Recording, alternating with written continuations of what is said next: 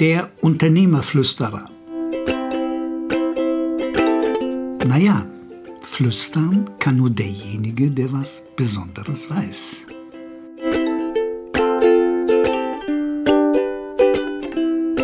Deine Emotionen, das ist das großartigste Werkzeug, was du hast. Du weißt selber, deine positiven Emotionen, die lassen dich fliegen, diese Beschwingtheit.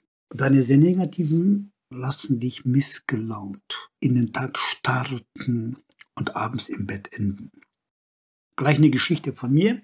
Mein Sohn meinte mal zu mir, wenn du gut drauf bist, Papa, dann ist das so, als ob eine zweite Sonne auf den Erdball scheint. Wenn du schlecht drauf bist, dann ist das so, als ob eine Finsternis um einen herum ist. Also stolz bin ich darauf nicht, auf diese Diagnose, auf diese Feststellung. Warum hast du das Gefühl, du seist so beschwingt, wenn es dir gut geht, du sehr positive Gefühle hast? Nun, es sind die Schwingungen, es sind die Vibrationen, das wird in Herz gemessen. Du schaffst mit deiner Verhaltensweise, mit deiner guten Stimmung, schaffst du höhere Schwingungen. Also ein Beispiel. Großzügigkeit, das ist eine menschliche Tugend, macht 95 Hertz circa. Dankbarkeit was ganz Großartiges, 150. Liebe und Mitgefühl auch 150. Also halte dir die negativen Gefühle vom Leib. Sie reduzieren oder zerstören sogar deine Arbeitslust und dein Wohlbefinden. Angst und Schmerz variieren zwischen 0,2 und 2,2 Hertz. Das ist ja nun mal gar nicht.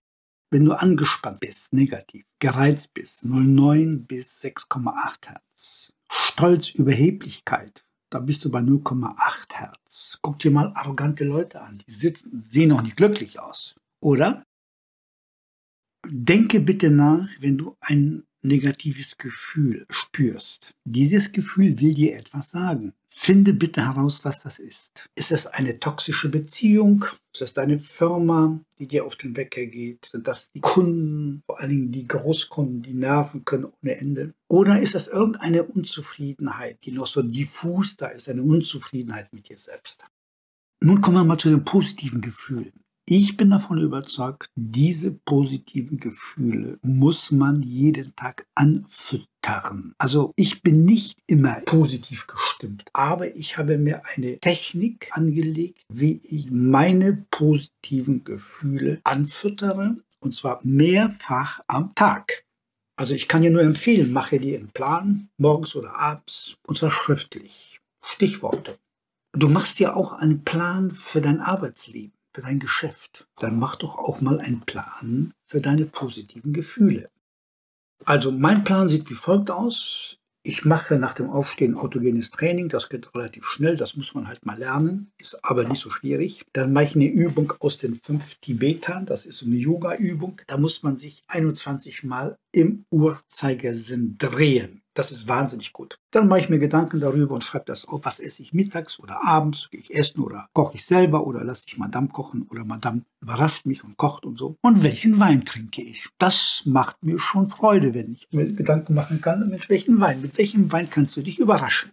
Jeden Tag muss ich in die Natur. Ich mag das unheimlich. Also Regen finde ich natürlich Mist, ist klar. Aber Natur ist für mich schon faszinierend. Und ich äh, mache jeden Tag fünf Kilometer circa Bewegung. Ich gehe relativ schnell mit zwei Hanteln 2,5 Kilo und da bewege ich meinen Oberkörper und das tut meinem Rücken so wahnsinnig gut, dass ich auch nichts mehr habe.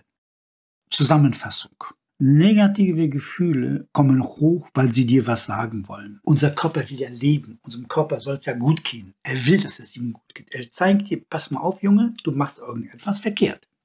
Die positiven Gefühle, die schaffen dich in so eine Schwingung hinein, in so eine Vibration. Und die musst du bitte füttern. Anfüttern finde ich einen sehr schönen Ausdruck. Und das machst du jeden Tag bitte. Und wenn du positive Gefühle dauerhaft auf einem hohen Level hast, Du wirst auch sehen, du wirst dann weniger arbeiten, weil du dir sagst, Moment mal eben, ich arbeite dann intensiver, zum Beispiel, wenn ich meine Arbeitszeit nicht reduzieren möchte und verbringe dann die Zeit mit Dingen, die mir besonders gut tun. Ich verbringe meine Zeit mit solchen Dingen, die mir gute Gefühle entweder schaffen und vor allen Dingen gute Gefühle erhalten. Bei mir ist das auch Musik. Ich brauche Musik, Literatur, Philosophie, jeden Tag irgendwas Intelligentes lesen.